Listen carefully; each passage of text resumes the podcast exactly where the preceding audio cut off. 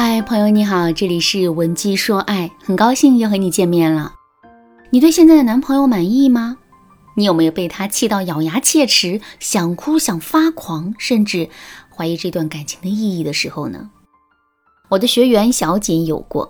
上个月来找我做咨询的前一天啊，小锦刚跟自己的男朋友大吵了一架。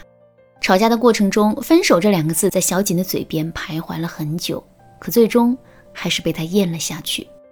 小景跟我说，她跟男朋友已经好了两年了，眼看就要到了谈婚论嫁的阶段，可是最近一段时间，她却总是看男朋友不顺眼，心里更是会时常因此感到烦躁。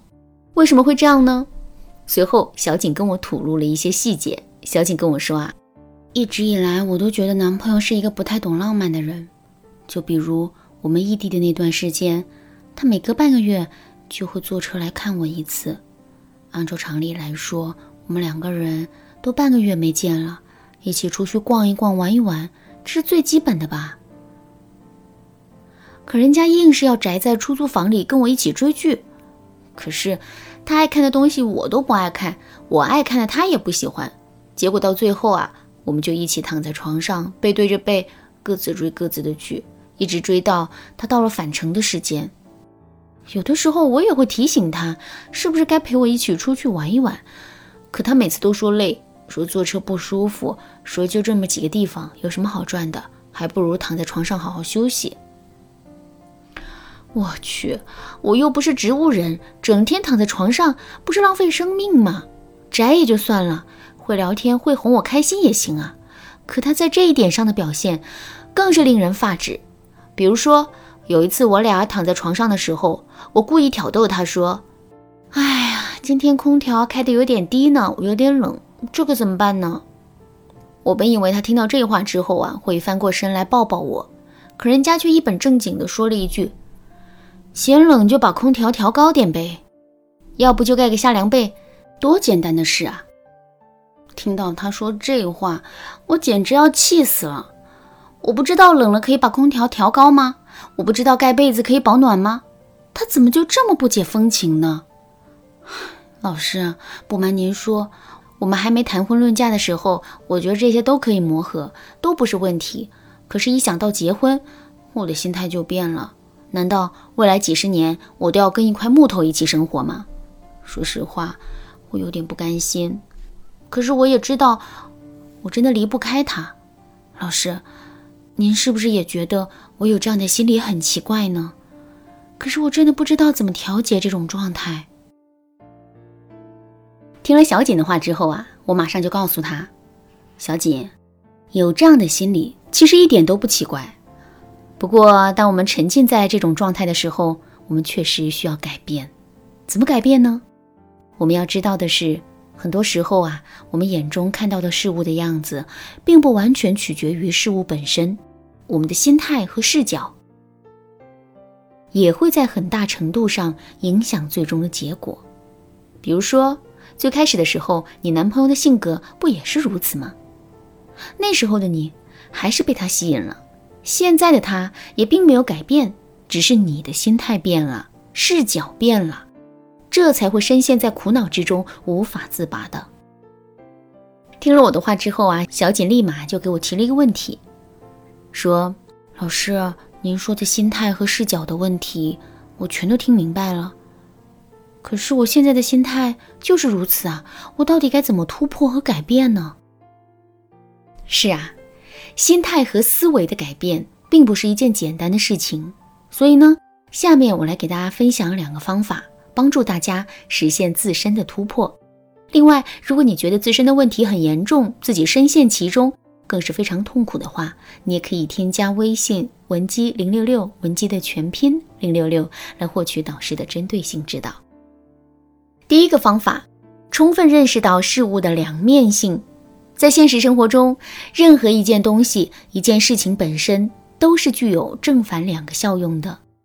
比如说，可乐很好喝，零食很好吃，可它们本身并没有多少营养，吃的多了还会损害我们的身体健康。中药很苦，难以下咽，可是它却能治我们的病。如果我们每个人都非常理性的话，我们自然可以精准地衡量出一件东西身上所有的好与坏，从而做出一个客观的评价。可是，人终究是感性和理性并存的。很多时候，我们在评价一个事物的时候呢，只会凭借自身对这个事物最直观的体验下结论。比如，可乐很好喝，喝可乐的时候，我们会自动忽略它的高糖和不健康。药很苦，难以下咽，所以呀，不到万不得已，我们是不会选择吃药的。感情也是如此，男人的木讷、直、不解风情，就是我们最直观的体验。我们很容易会因为这种体验，就去全盘的否定男人。可是，我们有没有想过，男人的直和不解风情，也是他对感情忠诚和专一的证明呢？如果这个男人确实很会说话，很懂女人心，很浪漫，可他却总是在外面沾花惹草，我们是不是会更加头疼呢？多往这个方向去想一想，发掘出男人缺点背后的东西，我们的心态就能够保持平衡了。第二个方法，变换内心的参照物。当我们得出任何一个对比性的结论的时候，这个结论的背后肯定会有一个参照物，比如说我们觉得自己很聪明，那么在我们身边肯定有一个不聪明的人，他成了我们的参考标准。我们觉得自己很丑，那么我们肯定遇到了一个超级美的人，在他的光环下，我们才会变得自惭形秽的。同理，当我们对自己的男朋友不满意，觉得他木讷、不解风情的时候，其实我们的内心也会有一个参考标准，这个参考标准呢，可能是我们内心对理想伴侣的想象，这个参考标准也可能是我们闺蜜的男朋友给我们留下的印象。不管这个参考标准是什么，最终的结果都是它深深的影响到了我们现在的感受和体验。所以，想要在面对一段感情的时候，始终保持一种好的心态。那么，我们就要适当的降低一下内心的参照物。说到这儿，可能有人会说：“老师啊，我为什么要自降标准呢？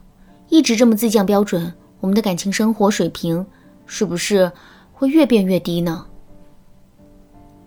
我想说的是，有这个顾虑啊，很正常。不过，我们一定要明白这一点：我们内心固有的参照物，一般都是过于理想化、过于拔高的。比如，我们跟闺蜜和男朋友一起吃了一次饭之后，我们就认定闺蜜的男朋友很暖、很贴心，并以此来要求自己的男朋友。可是，我们跟闺蜜的男朋友才认识几天啊，我们看到的只是一个表面。男人的暖和贴心，不过就是我们通过想象得出的结论。如果用这样的标准去要求男人，我们自然会收获更多的失望。所以，自降标准。不是在向生活妥协，而是让我们更加贴近真实的生活。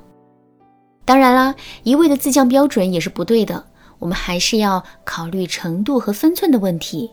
如果你不知道这一点该如何把握，可以添加微信文姬零六六，文姬的全拼零六六，来获取一个免费的咨询名额。